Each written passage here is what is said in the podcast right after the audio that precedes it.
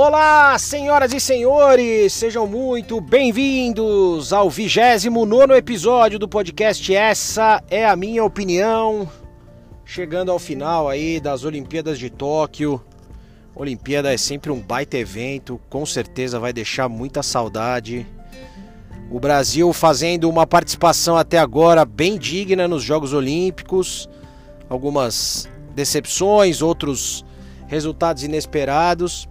Mas o que é importante é que o Brasil está prestes aí de bater o seu recorde de medalhas com as finais aí que, que vão acontecer. E, e sempre bom, né? Porque alguns esportes que nem sempre estão em evidência geralmente acabam aparecendo, acabam caindo no gosto e, e a gente consegue ver na prática mesmo algumas mudanças, alguma mudança de mentalidade principalmente. A gente tem visto aí o fenômeno do skate, onde o Brasil conquistou mais uma medalha de prata. Então acho bem bacana que os, que os Jogos Olímpicos despertem esse sentimento. Eu sempre fui fanático por Olimpíada, sempre gostei muito de acompanhar. E você vê, por exemplo, é, o Darlan com o quarto lugar aí no, no arremesso de peso. Acho um, uma coisa bem, bem bacana e, e acho que o país como um todo tem como tem, tem, tem a ganhar, né?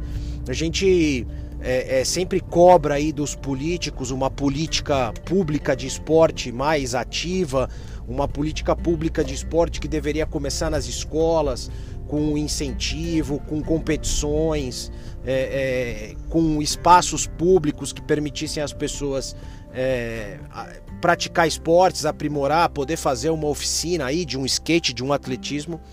E, e ainda bem que a cada quatro anos, pelo menos, a gente tem aí essa esse, essa enxurrada aí de, de esporte na cara de todo mundo. É muito difícil falar de qualquer coisa política e pública aqui no Brasil, mas eu espero sinceramente que essas Olimpíadas ainda mais com a, com a proliferação aí das redes sociais, se tem alguma coisa boa que elas podem servir a isso, é, que seja essa divulgação, que seja os atletas em evidência, mostrando que é possível, mostrando que com incentivo, com preparação, a gente consegue competir aí com atletas do mundo inteiro, como disse, por exemplo, o Bruno Fratos. Né? A gente tem algumas decepções, como por exemplo a seleção olímpica de vôlei que tinha o terceiro set na mão contra a Rússia e deixou escapar uma vantagem assombrosa aí, primeiro de 20 a 12, depois de 23 a 20. Mas é um aspecto que eu acho que precisa ser destacado, né? Onde a gente precisa aprimorar a nossa preparação, aspecto mental. É, mesmo atletas, alguns atletas aí que de bastante destaque em campeonatos mundiais, onde tem uma visibilidade menor, é, não, não performaram nas Olimpíadas. A gente já tinha visto algumas vezes isso na ginástica, né? Mas é, casos surpreendentes aí acabam acontecendo. Isso sempre é muito bacana. Mas a questão mental acho que foi destacada muito pelo Bruno Fratos, né? Que, que contou com o auxílio da esposa dele, no caso, para uma preparação mental bem forte. Acabou voltando aí com o bronze.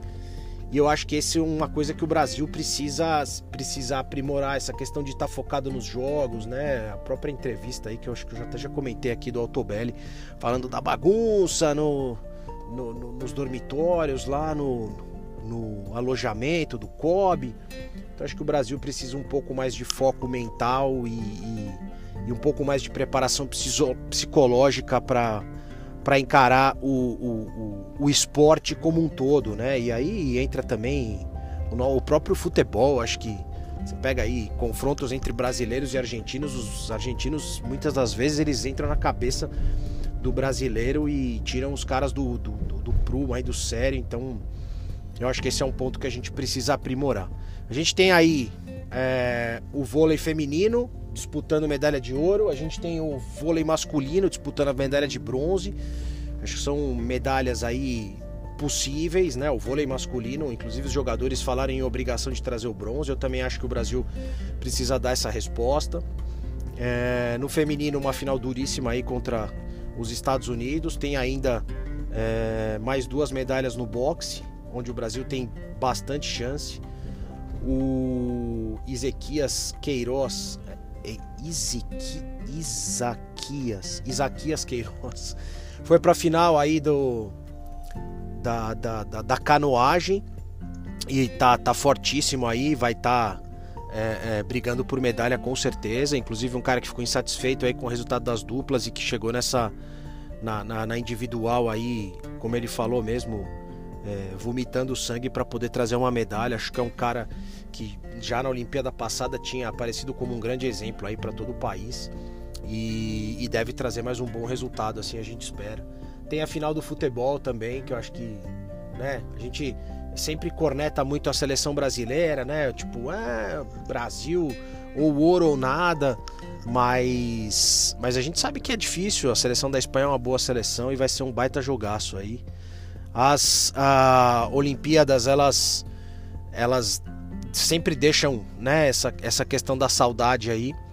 E como eu falei, eu espero que esse sentimento é, meio que se prolifere aí por um tempo maior do que somente de 4 em 4 anos, ou 5 nesse caso, para que a gente seja cada vez mais forte no esporte e não apresente fiascos como o da Argentina, que está tendo a sua pior Olimpíada em 29 anos, se eu não me engano.